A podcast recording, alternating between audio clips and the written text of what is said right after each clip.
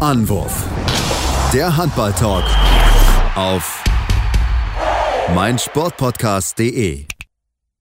Hallo und herzlich willkommen zu einer neuen Ausgabe von Anwurf, eurem Handball-Talk auf meinsportpodcast.de und auf Sportradio. Dort laufen wir jeden Montag von 13 bis 14 Uhr und heute haben wir wieder eine pickepackevolle Sendung mit Handball von dem feinsten Sport, muss man einfach ganz klar sagen.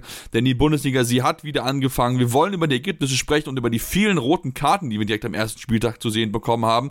Natürlich aber auch über das europäische Geschäft, denn die European League erste Runde Qualifikation ist durch.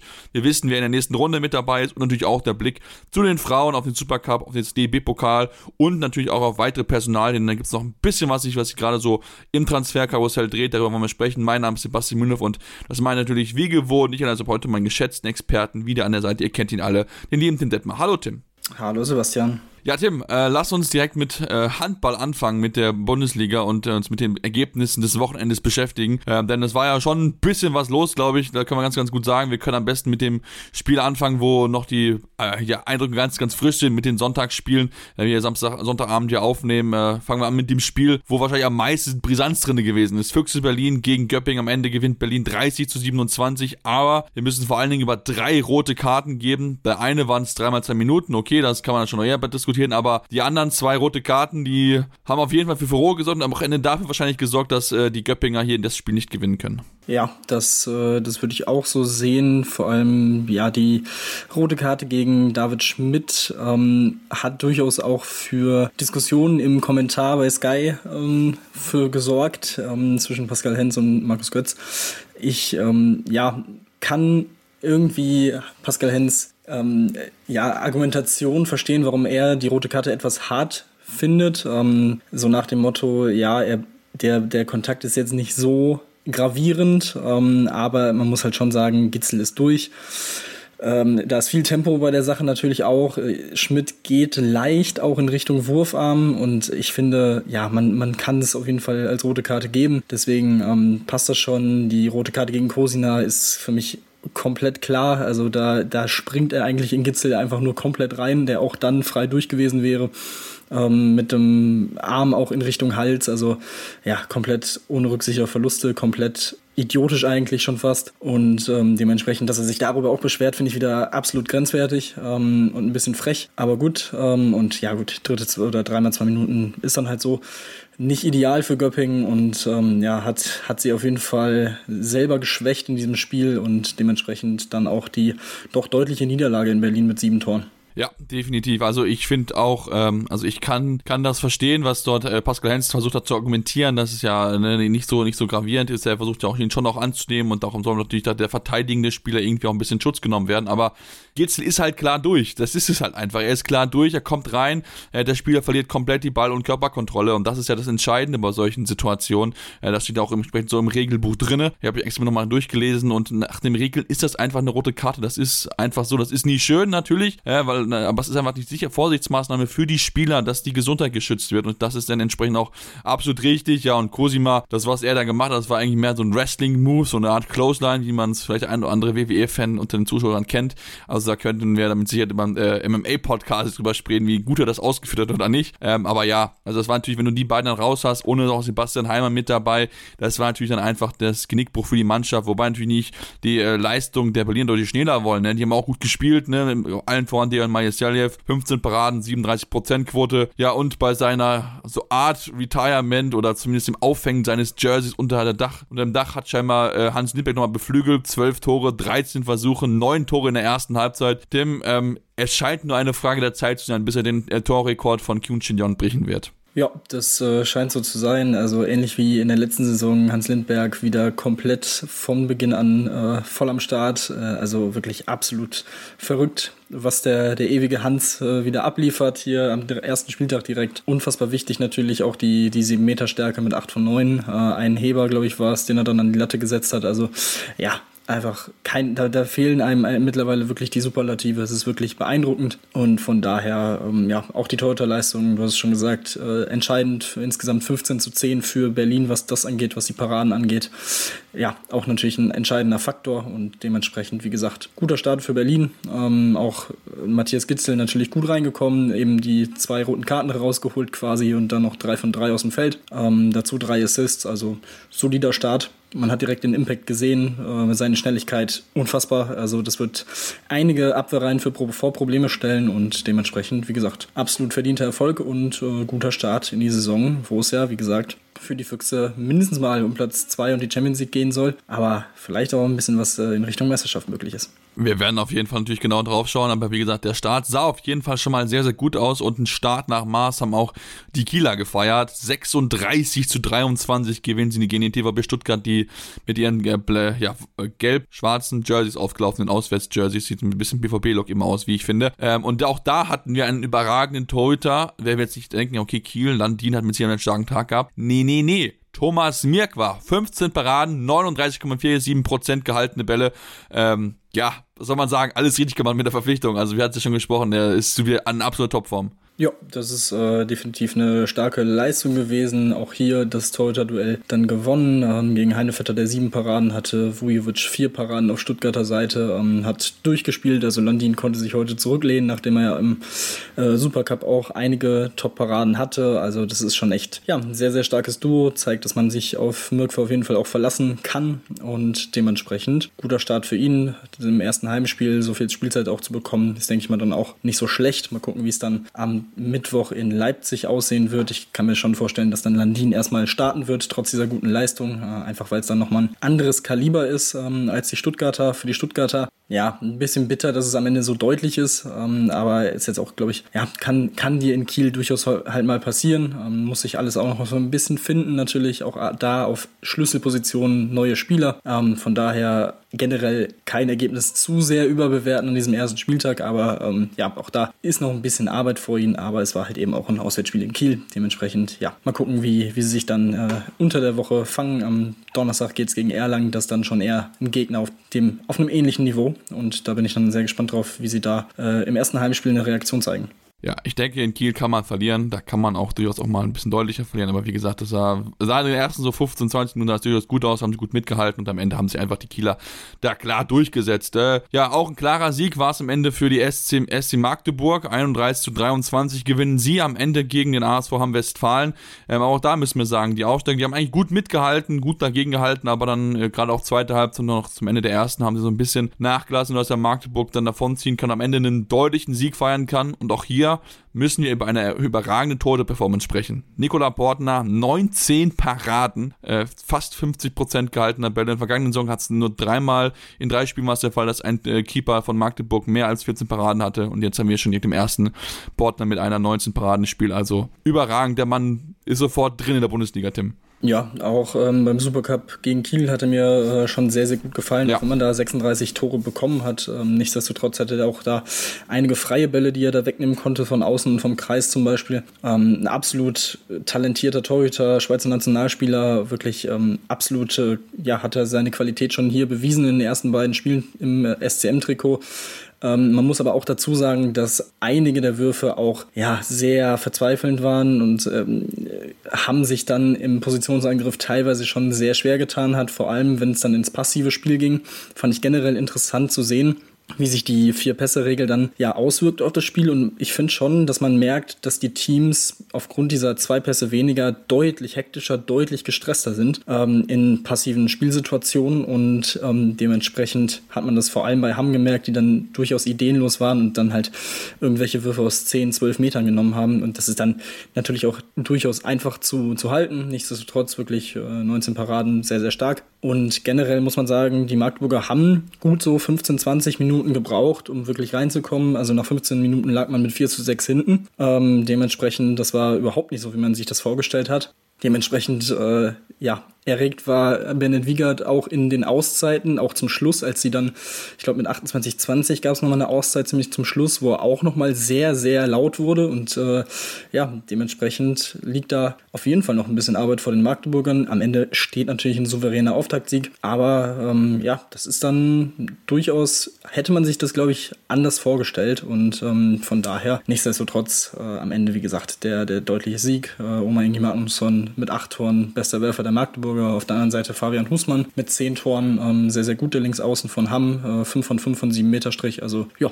ähm, generell, wie gesagt, ich glaube, für Hamm ähm, kann man da einiges Positives mitnehmen. Und ähm, dementsprechend, ja, also ich hätte es tatsächlich deutlicher erwartet. Also ich glaube, da waren einige durchaus überrascht in Magdeburg, wie, wie konkurrenzfähig Hamm da auch ist. Also ähm, das wird schon sehr interessant sein und vielleicht werden sie so ein bisschen zu früh abgeschrieben. Äh, und wie gesagt, haben wenig zu verlieren. Ja, da definitiv haben sie wenig zu verlieren. Ich finde aber halt auch, so, du hast auch bei, haben so ein bisschen auch gemerkt, dass diese Offensivprobleme einfach mit dabei sind. Klar, man darf nicht vergessen, da gab es auch noch mal enormen Durchrotation im Kader, auch gerade im Rückraum, wo man noch mal ordentlich neue Spieler dazugeholt hat. Die müssen sich einfinden. Klar, man hat auch Bundesliga erfahrene Profis mit dabei, aber das wird seine Zeit brauchen. Das müssen sie auch steigern, weil ich hatte so teilweise so ein bisschen so, so Lübecke Flashbacks zum, vom letzten Jahr, muss ich ganz ehrlich zugeben, wo man so auch gut gespielt hat defensiv, eine gute Torhüterleistung hatte, aber am Ende halt halt offensiv einfach zu viele Fehler sich erlaubt hat und da müssen sie halt gucken, dass sie da ja besser sind. Ich glaube auch Maren Auftritt danach auch gesagt im Sky-Interview, sie sind eigentlich relativ zufrieden mit dem, sie gespielt haben, auch wenn sie deutlich verloren haben. Aber ich glaube, der Auftritt insgesamt macht auf jeden Fall Hoffnung, sie können da mithalten.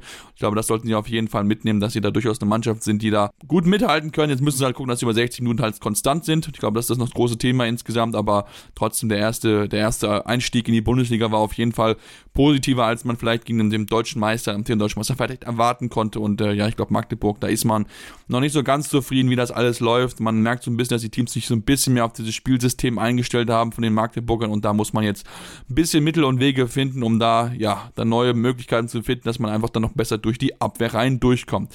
Machen jetzt eine kurze Pause, kommen wir gleich zurück, dann gibt es noch genug weitere Spiele zu besprechen, unter anderem die Meldungen, die reingekommen sind und direkt mal die richtige Packung bekommen haben, aber natürlich dann noch weitere spannende Spiele, deswegen bleibt dran hier bei Anruf eurem Handballtalk. Hey, Malte Asmus von meinsportpodcast.de hier. Ab März geht's weiter mit unseren 100 Fußballlegenden. Staffel 4 bereits. Freut euch auf Zlatan Ibrahimovic, Michel Platini, Cesar Luis Minotti, Paolo Maldini, um nur mal vier zu nennen. Und bis wir mit der vierten Staffel kommen, hört doch einfach noch mal rein in die bisherigen drei Staffeln. Ronaldinho, Sepp Meyer, Gary Lineker, Lothar Matthäus und viele weitere warten da auf euch.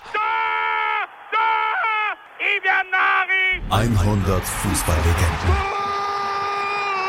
Jetzt überall, wo es Podcasts gibt. Ja, jetzt sind wir zurück und wollen uns natürlich noch mit den weiteren Spielen beschäftigen vom ersten Spieltag und dann den Blick nochmal werfen auf das letzte Sonntagsspiel, das Duell zwischen GWD Minden und dem Bergischen HC. Am Ende gewinnt der BHC mit 28 zu 25. Der gelungene Einstand für den neuen Trainer vom, äh, vom Bergischen HC, Jamal Naji, der ja neu gekommen ist, nachdem Sebastian ja zu den Löwen gekommen ist. Da gehen wir gleich noch drauf ein, auf das Spiel der Löwen. Und da kann er, glaube ich, ja, erstmal aufatmen, denn das war wirklich ein harter Fall, den seine Mannschaft hier abliefern musste, Tim. Ja, ich bin sehr positiv überrascht gewesen von Minden, wie sie aufgetreten sind. Also sie konnten das Spiel eigentlich über 50 Minuten, 52 Minuten sehr eng halten, ähm, haben dem BHC wirklich alles abverlangt und ähm, das, obwohl sie ja leider auch ähm, in der zweiten Halbzeit dann schon auf äh, Amin Damul verzichten mussten, der ja sich so wie es aussieht eher schwerer verletzt haben könnte, ähm, irgendwie in Richtung Knie, Knie ähm, verdreht. Das ist nie gut und vor allem die Reaktion die er und auch seine Mitspieler oder die umstehenden Spieler hatten, ähm, lassen leider nichts Gutes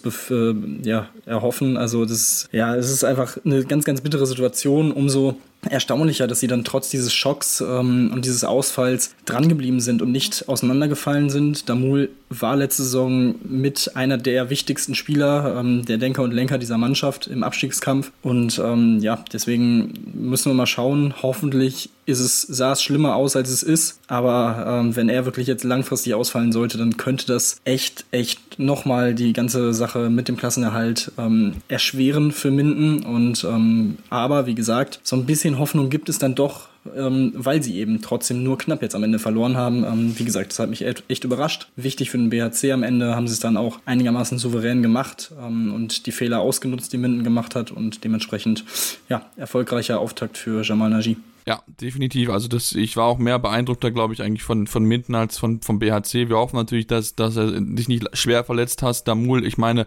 er hat selbst gemerkt, dass er da, glaube ich, mal aus, nach der schönen Aktion, nach dem schönen Tor ist er ausgerutscht, direkt ans Knie gegriffen, ans rechte Knie. Das sah nicht gut aus. Ich glaube, er weiß selbst im ehesten, dass da wirklich was Schlimmeres passiert und ist. Und wenn man überlegt, dass auch noch Ole Günther auch noch äh, langfristig ausfällt, dann kann man auch schon noch drüber nachdenken, aus sich damit dann nochmal nachzulegen. Da wird mit Sicherheit Nils Torbrücke jetzt mal genau abwarten, was dort Sache ist und dann sich vielleicht nochmal überlegt, ob man da vielleicht nochmal den einen oder anderen Nachverpflichtung tätigen muss, um halt dann wirklich auch die Klasse zu halten. Auch wenn man hier gut gespielt ist, natürlich trotzdem, äh, wenn man auch Möglichkeiten hat, finanziell dann noch was zu tun, dann kann man vielleicht drüber nachdenken, so jemandem so einen Vier-Monats-Vertrag geben. Wir haben es ja jetzt gesehen mit Daniel Samiento, der eigentlich seine Karriere beendet hat und dafür jetzt einmal zurückgekommen ist nach Plotsch für vier Monate. Also von daher, ähm, vielleicht gibt es noch jemanden, wo man sagt, okay, den möchte man vielleicht dann gerne mal holen. Bin mal gespannt, was man dort dann vorhat. Und dann lasst uns zum ja, Spiel von dem Ex-Trainer der Bergischen HC kommen, von äh, den Sebastian Hinz, der jetzt bei den Rennecker Löwen ja der neue Trainer ist. Und ja, was soll man sagen? Ist ein, ein schon nach Maß. Man gewinnt mit 36 zu 25 gegen die MT Melsung. Klarer Sieg am Ende. Ähm, und wir fragen uns natürlich bei allem Respekt, wie starke Leistung der Löwen, was hat Melsung dort bitte gemacht? Denn das war genau das, was wir in der vergangenen Saison dort auch gesehen haben. Ja, das war absolut katastrophal, was Melsung äh, da dargeboten hat. Ähm, und zwar von, ja, ich glaube so Minute 12 an. Ähm, da ging es dann wirklich den Bach runter. Ähm, nach dem 5 zu 6 Anschluss von David Mandic gab es dann erstmal einen 5 äh, oder 4-0-Lauf der, der Löwen ähm, und oder einen 5-0-Lauf sogar. Und ja, das war schon eine kleine Vorentscheidung, weil danach war wieder dieses typische Melsunger Ding. Man hat wieder überhaupt keinen Kampf gesehen, keinen Zusammenhalt halt kein gar nichts. Äh, und das ist ja das, wo man, ähm, wenn man auf Melsung schaut, immer die Frage ist, Klar hat man gute Spieler, gute Individualisten verpflichtet, aber kann das als Gefüge funktionieren? Ist das dann wirklich ein Team?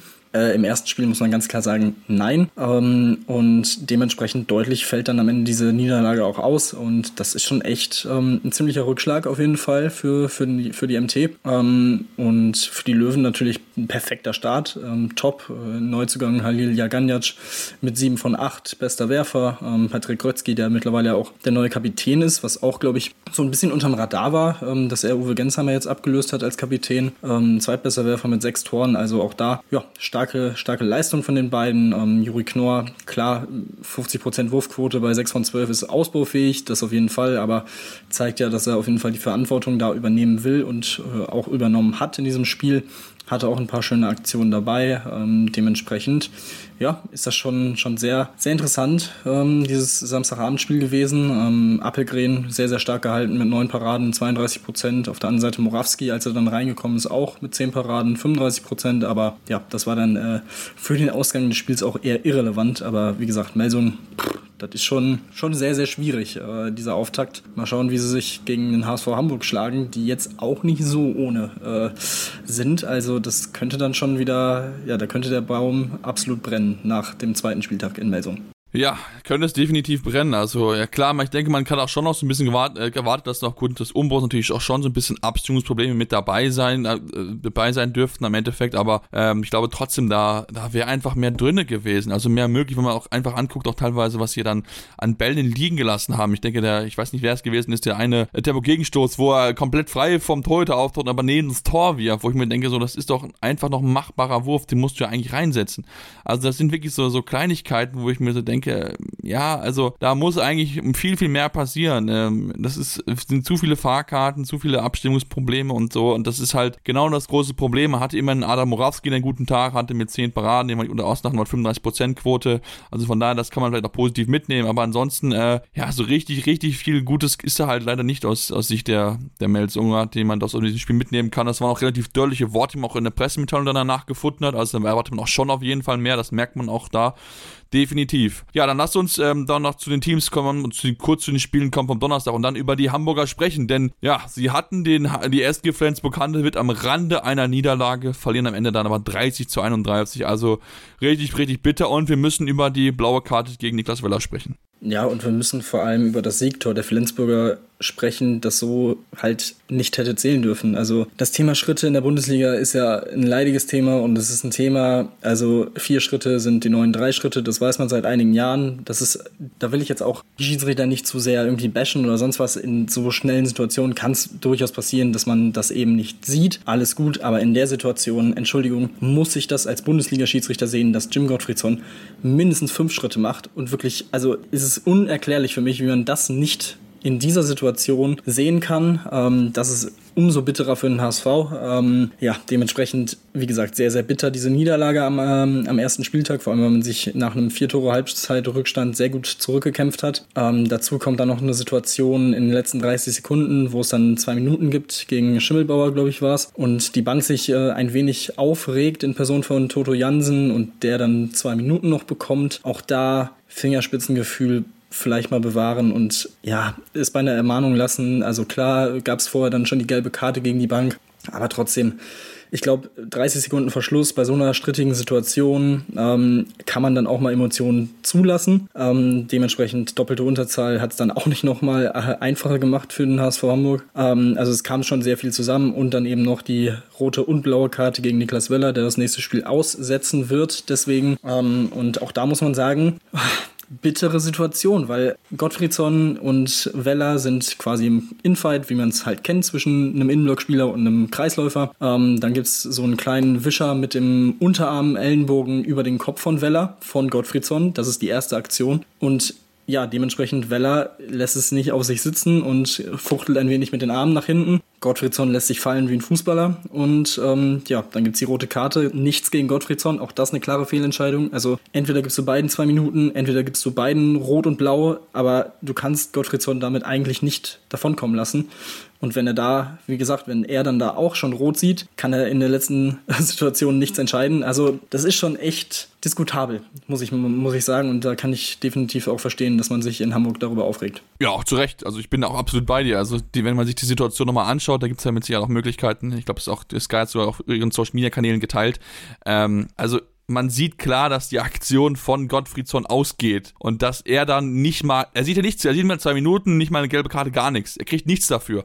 Wo ich mir denke, so, und auch genau dann auch, denke ich mir auch genau wegen solchen Situationen brauchst du auch eigentlich dann auch so einen Videobeweis, um das vielleicht nochmal anzuschauen in Ruhe nochmal, wo man das ja, aber wo man ja es ganz in Ruhe machen will. Ich glaube sowieso nicht, dass das vor 2024 in der Bundesliga relevant wird, auch wenn ich das eigentlich falsch finde, aber okay.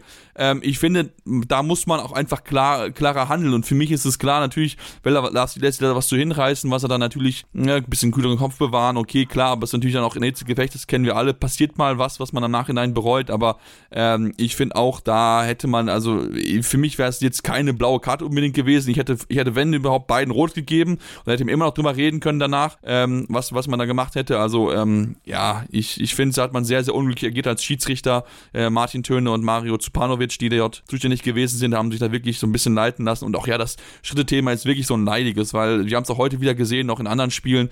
Ich finde einfach, man erkennt es so häufig einfach. Ich bin ja, ich habe ja selbst geschiedsrichtert und man sagt, wir haben uns wird gesagt, sobald es unnatürlich aussieht und du siehst, siehst, wenn es unnatürlich aussieht. Da kannst du mir erzählen, was du willst. Erkenne ich auch am Fernsehbildschirm, wenn da vier Schritte oder fünf sind. Also da erwarte ich schon, dass auch die Bundesliga-Schiedsrichter, egal was die Linie ist, dass man da klarer vorgeht, dass man klarer auch mal Schritt, Schritte wegpfeift, weil ähm, ich kann es nicht verstehen, warum man das dann zulässt, wenn man sagt, die Regeln sind drei, aber vier Schritte eigentlich die neue Norm sind. Ähm, passt irgendwie nicht so ganz zusammen. Ich meine, dann sind wir wahrscheinlich viele Aktionen, die abgepfiffen werden, aber dann verstehen die Spieler auch irgendwann mal, dass es nur drei Schritte sind und nicht vier, nicht fünf, nicht sieben, wie auch immer. Also ich finde, da muss man auch mal konsequent durchgreifen. Da müssen wir dann nochmal mit dem Verantwortlichen sprechen, dass wir das überhaupt nicht in Ordnung finden.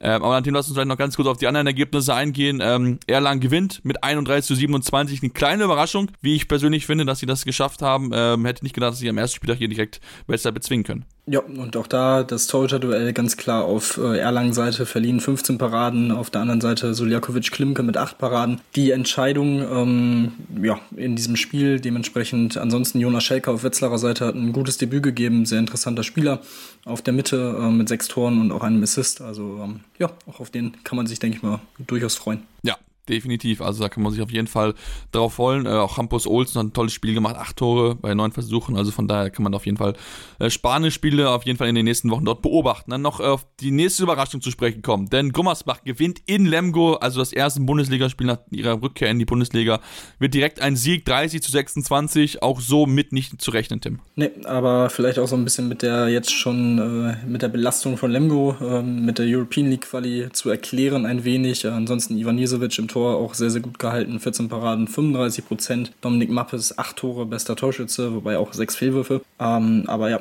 auch da, wie gesagt, eine, eine kleine Überraschung auf jeden Fall und ähm, zeigt natürlich, dass Gummersbach hier absolut den Anspruch hat, äh, die Klasse zu halten und auch durchaus die Qualität im Kader hat. Ähm, wie gesagt, gut verstärkt mit sehr interessanten Spielern.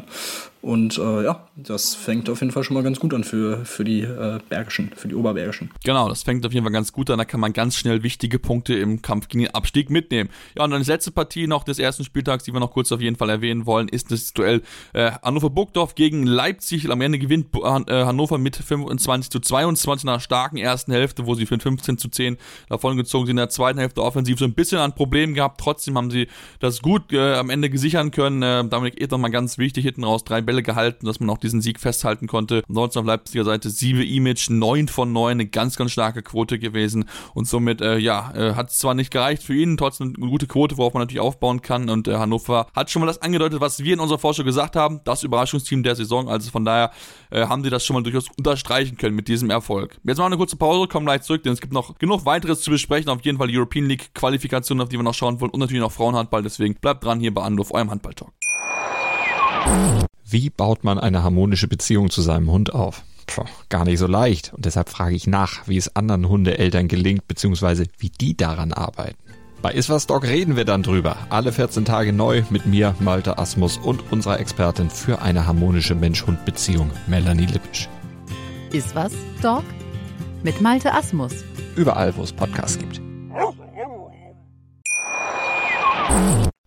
Ja, und jetzt werfen wir mal so einen kleinen Blick beziehungsweise noch nicht ganz den kleinen Blick nach Europa. Den wollen wir erstmal noch mit 1, 2, ja, Ergebnis-News aus der zweiten Bundesliga vergnügen. Wir haben ja äh, aufgenommen unsere Vorschau auf die zweite Bundesliga mit Finn Ole Martins, wer sie noch nicht gehört habt, auf jeden Fall sehr, sehr gerne reinhören. Ist eigentlich fast sogar Pflicht, wenn man auf die zweite Liga vorausschaut. Denn die zweite Liga, sie ist unheimlich spannend, Tim. Das haben wir jetzt auch schon wieder am ersten Spieltag gesehen, ähm, denn wir haben da einige Überraschungssiege. Und mal fangen wir mal an. Der Aufsteiger aus Potsdam gewinnt gegen den Aufstiegsaspiranten aus Bietigheim 27 zu 23. Also für Bob Hanning, der ja auch am Sonntag dann eingesprungen ist als äh, Trainer bei den Füchsen, war das ein sehr erfolgreiches Wochenende als Trainer. Ja, absolut. Und ähm, das sah schon sehr, sehr gut aus, was Potsdam da abgeliefert hat. Und wie gesagt, am Ende 27 zu 23 gegen Bietigheim, ähm, die wir auch zu dritt sehr hoch äh, angesehen haben. Und ähm, ja, das zeigt eben, was wir auch schon in der Vorschau angesprochen haben. Das ist kein normaler Aufsteiger. Ähm, aufgrund natürlich der Partnerschaft mit den Füchsen Berlin sehr, sehr gute junge Spieler. Ähm,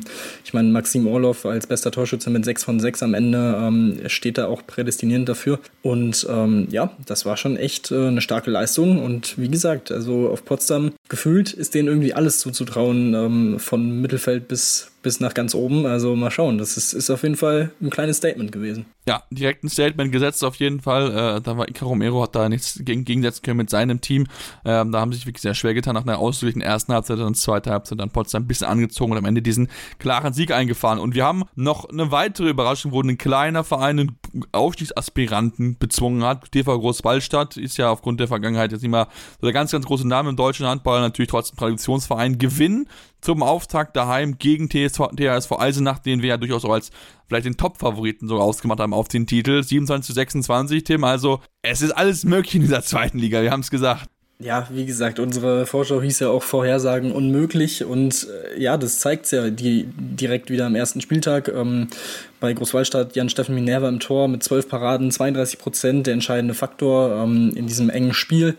Ähm, dazu Florian Eisenträger auf äh, links außen mit 8 von 10. Ähm, da ja, hat, äh, haben die sieben Tore von Finn Hangstein auf Eisenach-Seite eben nicht gereicht, ganz knapp. Und wie gesagt, es ist schon echt wirklich faszinierend in dieser Liga, wie eng es da zugeht und ähm, ja, dass eben jedes Team gefühlt jeden schlagen kann. Und also das ist einfach wirklich fantastisch. Also dieser erste Spieltag hatte wirklich schon wieder einige sehr interessante äh, Ergebnisse. Und ja, Großwallstadt stark. Äh, Igor Vori, äh, erstes Spiel als Trainer ähm, in der zweiten Liga, direkt mal so ein Statement-Sieg. Auch da interessant auf jeden Fall zu beobachten, wie, wie es da weitergeht. Und für Eisenach, äh, nächstes Spiel gegen die Eulen, jetzt auch nicht so einfach. Ähm, schauen wir mal. Genau, denn die Eulen, sie haben ja nur knapp verloren, 33 zu 34 gegen Baling, Duell der zwei Mannschaften, die ja vor zwei Jahren noch in der Bundesliga gegeneinander gespielt haben. Also äh, tolles Duell gewesen. Am Ende, äh, ja, Baling mit dem leicht bessere, mit ein bisschen mehr Glück, sagen kann man es ja sicher sagen. Das war ja wirklich mit der Schlusssirene, mit dem 7 Meter, den Odo Gretason verwandelt hat. Bin auch er der beste Werfer mit 9 von 10. Eine wirklich gute Quote.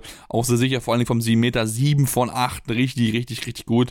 Also eine ganz wichtige Rolle da eingenommen für sein Team und ganz große Nervenstärke bewiesen, dass man da jetzt auch einen wichtigen Sieger einfahren konnte gegen ein anderes Team, was ja mit Sicherheit auch die, Asp äh, die Aspiration hat und die, nein, nicht, äh, ähm, den Anspruch hat, so ist es genau, den Anspruch hat, da oben mitzuspielen. Also von daher äh, eine starke, starke Auftritt der Balinger, äh, die es natürlich noch jetzt halt gerettet haben, halt nicht diese Punktverluste eingefahren haben. Das kann ja durchaus schon auch relevant werden. Lass uns jetzt, Tim, ja auf Europa gucken, auf die Ergebnisse von der European League Quali und natürlich den Blick werfen, vor allem auf die deutsche Mannschaft, denn wir wissen ja mit der TBV Lemgo ist eine deutsche Mannschaft mit dabei.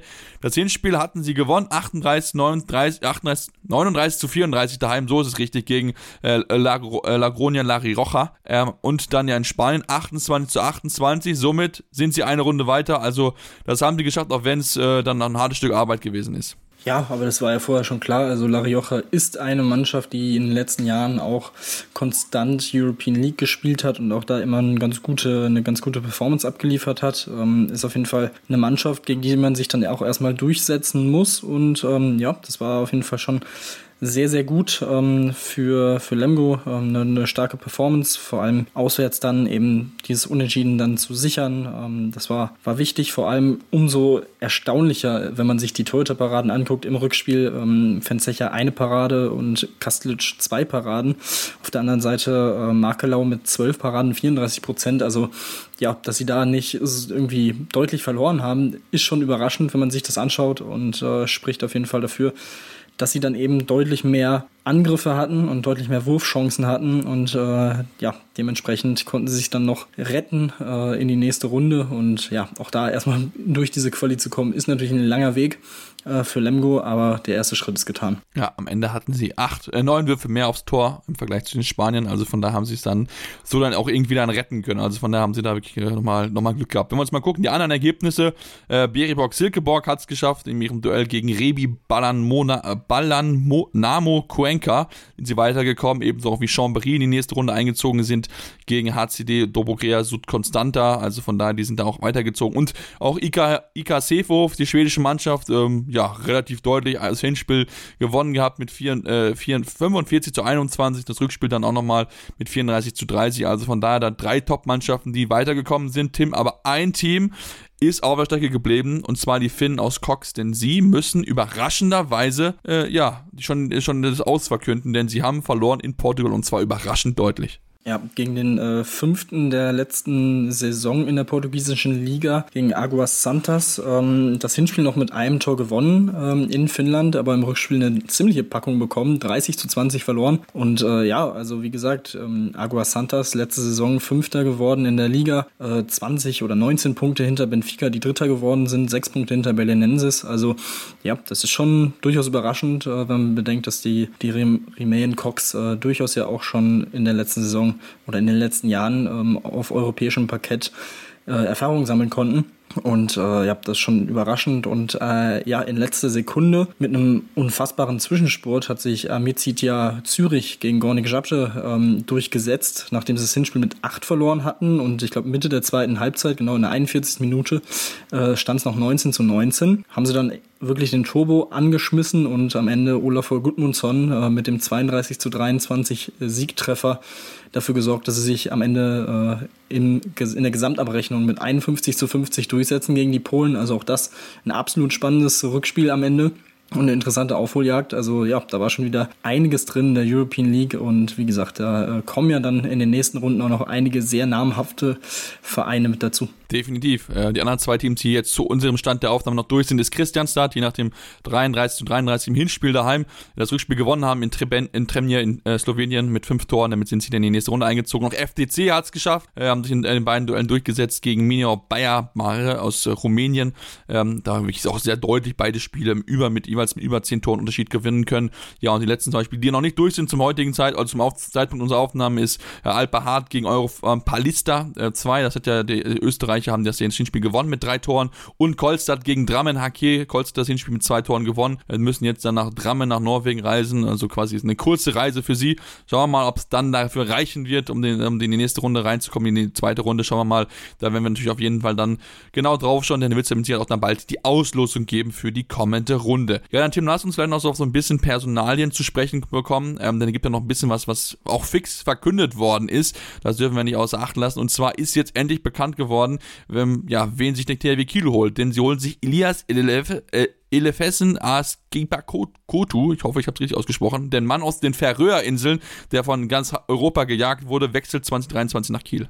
Ja, einer der spannendsten Spieler im europäischen Handball, ähm, hat jetzt im vergangenen Sommer auch schon in der, bei der Jugend äh, EM für Furore gesorgt mit, mit den Färöerinseln. Ähm, hat ja auch schon äh, oder ist ja jetzt auch schon eigentlich mit der Kopf dieser färöischen Nationalmannschaft, äh, A-Nationalmannschaft, die ja auch in der WM-Quali schon gegen die deutsche Mannschaft in den Playoffs gespielt hat. Ähm, also ja, ein absolutes Versprechen für die Zukunft. Ich glaube, der wird auch richtig, richtig Freude bringen und ähm, ein weiterer äh, Baustein äh, für den THW Kiel, um dann die, ähm, den Sargosen-Abgang auf mehrere Schultern zu verteilen und natürlich dann mit diesem sehr, sehr jungen Spieler perspektivisch natürlich auch eine Möglichkeit zu haben, dass er einfach über Jahre hinweg das Spiel der Kieler vielleicht prägen wird. Ähm, das, das wird man dann sehen.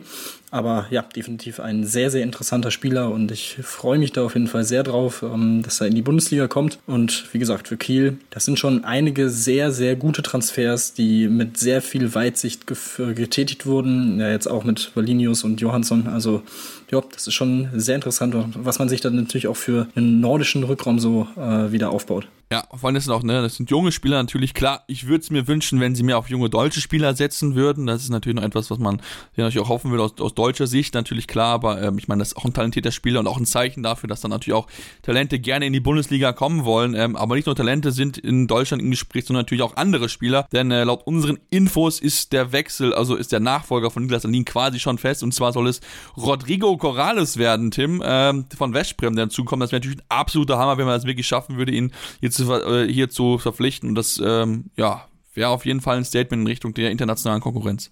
Ja, wir haben uns ja in der Saisonvorschau auch so ein bisschen drüber unterhalten und schon ein bisschen vorausgeblickt, wen, wer es denn so sein könnte, wer vielleicht ähm, verfügbar ist. Ähm, wie gesagt, ein Name, der immer wieder genannt wurde, ist Klick Klimke, aber der ist eben auch noch langfristig an Wetzlar gebunden. Dementsprechend, ähm, ja, wäre das sicherlich äh, eine absolut fähige, äh, ein absolut fähiger Ersatz für Niklas Landin.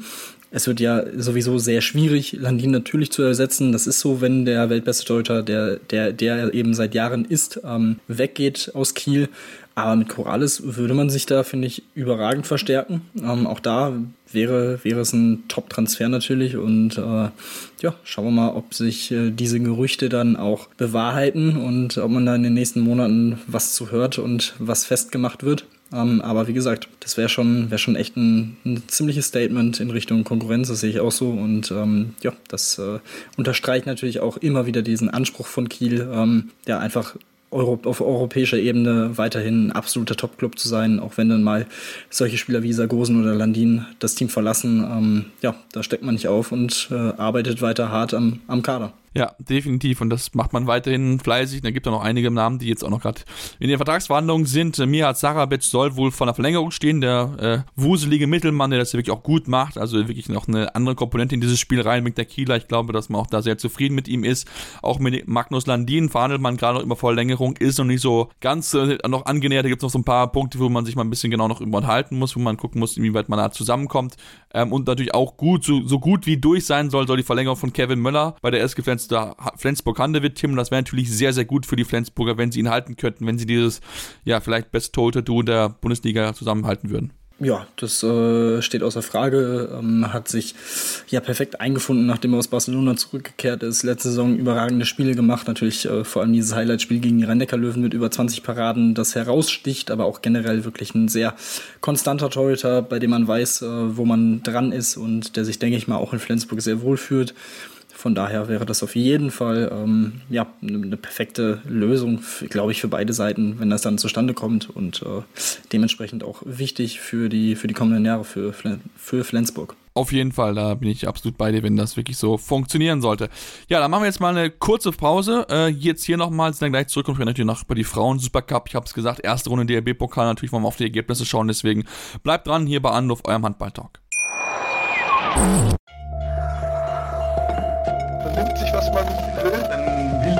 Gerüchte entstanden. Fast nichts davon stimmt. Tatort Sport. Wenn Sporthelden zu Tätern oder Opfern werden, ermittelt Malte Asmus auf meinsportpodcast.de. Folge dem True Crime Podcast, denn manchmal ist Sport tatsächlich Mord. Nicht nur für Sportfans. Ja, und jetzt sind wir zurück und wollen nochmal, bevor wir zum Frauenhandball kommen, nochmal über eine Nachricht der Männer sprechen, die im Rahmen des Supercups äh, stattgefunden hat, über die wir natürlich sprechen wollen, denn der DRB oder die HBL hat angekündigt, bis 2024, äh, 2027 massiv Geld in den Jugend, in die Ausbildung von Talenten zu äh, ja, zu investieren, sich zu, dort mehr zu engagieren, hat man gesagt, hat Frank Bumme angekündigt, um einfach mehr 21-Jährige auszubringen, die dann auch mal in Kiel oder in Magdeburg spielen können. Ähm, da denkt er, dass er einiges falsch macht. Tim, das ist ein gutes Zeichen, das ist auch ein wichtiges Zeichen, dass die HBL es auch mittlerweile verstanden hat, dass man da mehr tun muss. Äh, ich bin sehr gespannt, wie das Ganze aussehen soll. Man hat ja schon noch mit S Nation Media da so ein bisschen auch was gemacht in dem Zusammenhang. Genau, äh, Teil des Medienvertrags, Medienrechte-Pakets ist ja auch diese ähm, Jugendförderung ähm, dementsprechend wichtig oder war das ja auch ein wichtiger Punkt, der für Nation Media gesprochen hat, wo ja viel, viel Geld auch in die ähm, Vereine gesteckt wird für die Jugendarbeit ähm, von jedem äh, Abonnement, das abgeschlossen wird. Ähm, dementsprechend darf man sich natürlich schon einiges von und ja, es ist sowieso immer gut, wenn die Liga und der Verband dann in dem Fall zusammenarbeiten für die Zukunft, für die Jugendteams. Man hat es in diesem Nachwuchssommer gesehen. Da ist durchaus noch Luft nach oben. Man hat Potenzial in den Jugendmannschaften. Man hat gute Spieler mit guten Anlagen. Aber ähm, hier und da fehlt durchaus noch ein bisschen was. Vor allem, ähm, ja, wenn man in andere Länder guckt, wie es da abläuft, muss man schon sagen, dass da noch Luft nach oben ist. Ähm, aber ähm, alles in allem, wie gesagt, will man eben aus dieser Breite, die man durchaus hat, natürlich auf lange Sicht äh, Spieler für die Nationalmannschaft äh, in Position bringen. Ähm, so hat es Jochen Beppler auch in einem Interview auf dhb.de gesagt und ähm, dementsprechend, ja, wie gesagt, so, es ist elementar wichtig, eben für diese Turniere, vor allem 2027 mit der Heim-WM ähm, im Blick ähm, und auch vorher schon bei den Frauen 2025, ähm, da eben Spieler hervorzubringen und den Spielern auch Spielzeit zu geben in den Top-Teams. Und das ist immer wieder das Thema. Und ähm, ja, mal schauen, wie sich das jetzt so entwickelt. Ähm, Geld ist da natürlich eine schöne Sache, aber dieses Konzept muss natürlich auch stimmig sein und passen. Ähm, da bin ich sehr, sehr gespannt drauf, äh, inwiefern das dann äh, oder wie genau das dann aussehen wird und welche Maßnahmen man dann trifft ähm, für die Verbesserung dieses Themas. Und äh, ja, mal schauen, wie sich das Ganze dann in den nächsten Jahren äh, entwickelt. Ja, bin ich auch sehr, sehr gespannt, auch wie man sich das entwickelt. Wie gesagt, es ist auf jeden Fall die richtige und auch wichtige Entscheidung, dass man dort einfach mehr Geld investiert, weil ich glaube, das ist natürlich ein wichtiges und großes Thema, dass man da einfach aus Sicht der, der Vereine auch noch mehr tun muss. Natürlich muss aber auch man das auch leben. Ne? Man muss das jetzt sagen, okay, gut, wir investieren jetzt nur noch Geld und dann lassen wir die mal machen, die kleinen Vereine, sondern du musst natürlich auch die Talente dann auch Spielzeit geben, du musst sie fördern, du musst ihnen Möglichkeiten geben, dass sie dort auch äh, hinkommen. Auch das hat ja auch Alvi Gieses nochmal gesagt, dass er sich mehr Spielzeiten wünschen würde von den deutschen Spielen, auch gerade bei großen Vereinen, dass sie da einfach mehr Spielzeit bekommen, weil das ist nicht einfach so, wenn du bei großen Vereinen spielst und immer wieder diesen Competition hast in der European League oder Champions League oder auch natürlich in der Bundesliga um die Meisterschaft mitkämpfst, das ist nochmal einfach ein anderes Niveau, das du einfach an den Tag legen musst, wo du dich mehr beweisen musst und wo du auch natürlich auch weißt, was auf dich zukommt, wenn du dann halt gegen Frankreich, gegen Norwegen, gegen Dänemark, gegen Schweden und so weiter spielst. Also von daher schauen wir mal, inwieweit das dann auch irgendwann Früchte tragen wird und wie das Konzept auch im Detail aussehen wird. Das ist natürlich etwas, wo man äh, auf jeden Fall auch aus Seite der Bundesliga dann auf jeden Fall nachlegen muss. Ja, Tim, lass uns auch noch jetzt zum Frauenhandball kommen. Wir haben es lange genug angeteasert und wollen jetzt über das über die erste offizielle Partie der Handball-Bundesliga-Saison sprechen, über den Supercup. Bei den Herren hatten wir den äh, Meister oder den Pokalsieger, der gewonnen hat mit dem THW Kiel. Ähm, bei den Damen hat die Meister, haben die Meisterinnen und ja auch eigentlich Pokalsiegerinnen gewonnen, also quasi die Doppelsiegerin aus vergangenen Jahr. SG BBM Bietigheim gewinnt am Ende 38 zu 26 in Oldenburg. Klares Spiel, nur 513 Zuschauer da, fand ich ein bisschen schade, ähm, aber was die Zuschauer gesehen zu, äh, zu, zu sehen bekommen haben, war eine überragende Mannschaft aus Bietigheim. Ja, da braucht man, glaube ich, gar nicht viel zu sagen. Also das ist das, was man von Bietigheim erwartet. Ähm, man muss aber schon positiv hervorheben, dass bis zur 54. Minute Oldenburg ähm, das Spiel zumindest einigermaßen knapp gestalten konnte. Da lag man mit 26-32 hinten. Das wäre, wenn mit sechs Toren durchaus auch eine ja, eine ordentliche Leistung gewesen. Natürlich am Ende dann bitter, sich dann äh, noch so ein 6-0-Lauf zu fangen. Ähm, das ist äh, ja aber dann auch einfach der, der Qualität von Bietigheim geschuldet. Ähm, ist jetzt auch keine große Überraschung. Ähm, also die letzten Partien, auch im Pokalfinale, hat Bietigheim ja mit 10 Toren gewonnen. In der Liga äh, davor mit 12 und mit 14 Toren. Also ähm, ja, dementsprechend glaube ich, liegt es auch so ein bisschen an den vorherigen Ergebnissen, dass man da jetzt nicht unbedingt äh, die große Masse heranziehen konnte, leider, ähm, was die Zuschauerschaft angeht. Aber gut, ja, solider Auftakt von, von Bietigheim bleiben natürlich der absolute Topfavorit auch in dieser Saison. Und für Oldenburg, ähm, glaube ich, kann man schon mitnehmen, dass man über 54 Minuten jetzt trotzdem eine ganz gute Leistung hingelegt hat und äh, dementsprechend, wie gesagt, auch letztes Jahr haben sie ja lange auch gegen den Abstieg kämpfen müssen und ähm, das, da ist ja das Ziel mit Sicherheit, dass man das äh, dieses Jahr ein wenig ruhiger gestalten kann. Ja, das ist mit Sicherheit äh, das große Ziel auf jeden Fall. Ich glaube, das kann man schon so sagen, dass sie das gerne hinbekommen möchten. Ähm, ansonsten, ja, es ist, es, äh, es war ein klares Ergebnis. Man hat es eigentlich schon fast mit zu erwarten, aber unterstreicht einfach auch, dass Bietigheim die Mannschaft ist, die es in diesem Jahr wieder zu schlagen gilt. Und da ist einfach noch der, der Unterschied zwischen Bietigheim und Dortmund zum Rest der Liga ist dann einfach doch schon noch relativ groß. Dann lass uns dann natürlich noch auf die Ergebnisse aus dem DRB-Pokal zu sprechen kommen. Erste Runde hat stattgefunden mit einigen Spielen, natürlich jetzt nicht unbedingt die großen Namen, die kommen erst in der zweiten Runde mit dazu, aber trotzdem zumindest mit dem einen oder anderen bekannten Namen. Wenn wir uns jetzt gucken, der Füchse Berlin, die Damen haben gewonnen, relativ deutlich mit 42 zu 16 gegen den Görlitzer HC. Also da haben sie nichts anbrennen lassen, Tim. Ja, das äh, war auch schon zur Pause entschieden, dieses Spiel mit 22 zu 7. Äh, ansonsten einige sehr deutliche Ergebnisse. Werder Bremen gewinnt mit 45 zu 21 beim FC St. Pauli, Soling Gräfrand mit 37 zu 12 beim TV Bassenheim. Ähm, ja, das sind so, so die, die Ausreißer gewesen. Ähm, alles in einem, ja, eben irgendwie, ja, eine, eine Pokal, eine erste Pokalrunde eben. Ähm, da kann es durchaus auch mal passieren, dass es so, so Unterschiede gibt. Ähm, das ist äh, definitiv auch im Frauenhandball sehr interessant zu beobachten, wie es da äh, zwischen den Ligen so aussieht, was die Qualitätsunterschiede angeht. Ähm, und ja, dementsprechend deutliche Ergebnisse, die man hier äh, erblicken kann. Ja, definitiv deutliche Ergebnisse, das kann man auf jeden Fall ganz, ganz klar so festhalten. Ähm, ja, ansonsten, wenn wir äh, vielleicht noch mal so richtig spannend war es eigentlich schon noch, im, äh, zumindest in der Zweitliga-Duell. Wir hatten ja das Duell zwischen den Kurpfalzbären und äh, dem ESV 1927 Regensburg, also zwei Teams, die beide in der zweiten Liga spielen, wo man auch schon gesagt hat, okay, gut, das kann vielleicht durchaus spannend werden. War es auch, ne? Zur Halbzeit führten die Kurpfalzbären mit 12 zu 11 in der heimischen Halle und sind dann, ja, eingebrochen so ein bisschen. Am Ende verlieren sie mit fünf Toren, ähm, also von daher eine bittere Niederlage für die Kurpfalzbären, damit sie auch durchaus Ansprüche haben, eigentlich so ein bisschen wieder in die Richtung Bundesliga zu schielen. Ja, das war äh, definitiv eine, eine, starke zweite Halbzeit von Regensburg. Ähm, auch da interessant, wenn man sich die letzte Saison anguckt und die beiden Partien äh, in Regensburg hat man sich unentschieden getrennt. Das äh, Rückspiel bei den Kurpfalzbären haben die ähm, Kupfalsbären in heimischer Halle mit acht Toren gewonnen. Also durchaus überraschend ähm, hier dieser deutliche Erfolg für Regensburg. Und ähm, ja, das war schon äh, sehr, sehr, sehr stark, ähm, diese zweite Halbzeit eben mit äh, 16 zu 10 dann auch für sich zu entscheiden. Und ähm, dementsprechend, ja, stark auch ähm, in Richtung Zweitligastart. Ähm, ein kleines Zeichen, das vielleicht mit Regensburg dann auch wieder äh, zu rechnen sein wird. Ich meine, im letzten Jahr ähm, ja auch durchaus eine sehr, sehr gute Runde gespielt und ich glaube irgendwie auf Platz 5 oder 6 äh, eingefahren. Also ähm, ja, eine, eine sehr interessante Mannschaft auf jeden Fall. Ja, definitiv eine interessante Mannschaft, wo wir natürlich genau drauf auf äh, drauf schauen werden. Man muss natürlich angucken, äh, die, äh, ja, die nächste Runde, dann die, die, zweite Runde, die dann äh, stattfinden wird, wo es dann natürlich noch weitere Teilnehmer dann noch geben wird, findet dann auch natürlich demnächst statt. Da werden wir mal genau drauf schauen, wie das dann äh, dann auch aussehen wird, wer noch mit dabei sein wird. Da zum Beispiel noch einige Teams kommen dazu, wie zum Beispiel auch äh, Grün-Weiß Schwerin aus der dritten Liga oder auch Frankfurter HC, die einen Freilust bekommen haben für die erste Runde. Ähm, dann werden natürlich dann noch natürlich äh, Göpping dazu kommen, aber auch die ganzen Bundesligisten wie Dortmund, wie Biesigheim, wie Blomberg, wie Neckarsulm. Also von daher werden wir auch dann mehr, mehr Top-Mannschaften sehen, die es dann auch mit Sicherheit vielleicht auch spannende Duelle geben kann. Vielleicht dann wirklich mal Überraschungen. Ne? Also vielleicht so eine kleine Überraschung ist mit Sicherheit der, dass der HGW Aufschlag Kropp Tettenhausen, Tettenhusen 33 zu 32 gegen MTV Heide gewonnen hat. So eine kleinere Überraschung, aber ansonsten, wie gesagt, eigentlich fast relativ klare Ergebnisse. Das einzige Thema, was man, wenn man drauf schaut, findet man ein bisschen überraschend, den Thüringer HC 2. Die spielen in der dritten Liga zwar, aber naja, sagen wir so, eine zweite Vertretung im Pokal zu sehen, ist immer ein bisschen komisch.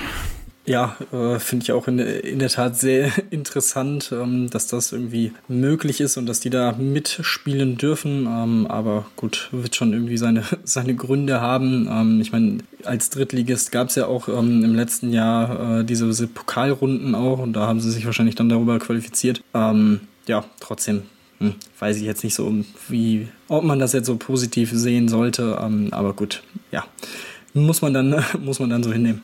Genau, so, so sieht es, so ist es entschieden. Ich meine, wir haben es auch bei den Herren ja auch schon mal gesehen, wo er, glaube ich, hätte BSC 2 relativ weit mal gekommen ist im DRB-Pokal, äh, DRB-Pokal, jetzt kommen wir schon durcheinander. Also von daher, ähm, ja, sie sind weiter eine Runde. Vielleicht kommt es ja zum Duell mit der ersten Mannschaft. Das wäre natürlich ein absoluter Hammer. Bin mal gespannt, was dann passieren würde. Ähm, aber wahrscheinlich dürfte dann die erste Mannschaft auf jeden Fall dann dort weiterziehen. Ja, dann, dann würden wir sagen, sind wir heute für heute durch. Wir hoffen, euch hat es euch gefallen. Wenn es euch gefallen hat, dürft ihr uns gerne eine Rezension da lassen bei iTunes oder Spotify. Gerne 5 Sterne, aber gerne konstruktive Kritik. Was können wir besser machen? Woran können wir arbeiten? Dürfen uns auch natürlich auch weiterhin gerne folgen auf unseren Social Media Kanälen. Facebook, Twitter, Instagram. Dort die Möglichkeiten, uns zu folgen, mit uns in Kontakt zu treten, uns Fragen zu stellen. Natürlich auch zu eu eure Meinung natürlich auch mitzuteilen. Ne? Was habt ihr zu den den roten Karten, so blaue Karten, dürft ihr uns gerne sagen natürlich.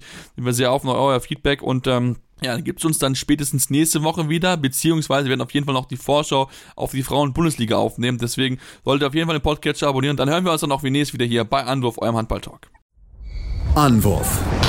Der Handball-Talk auf meinsportpodcast.de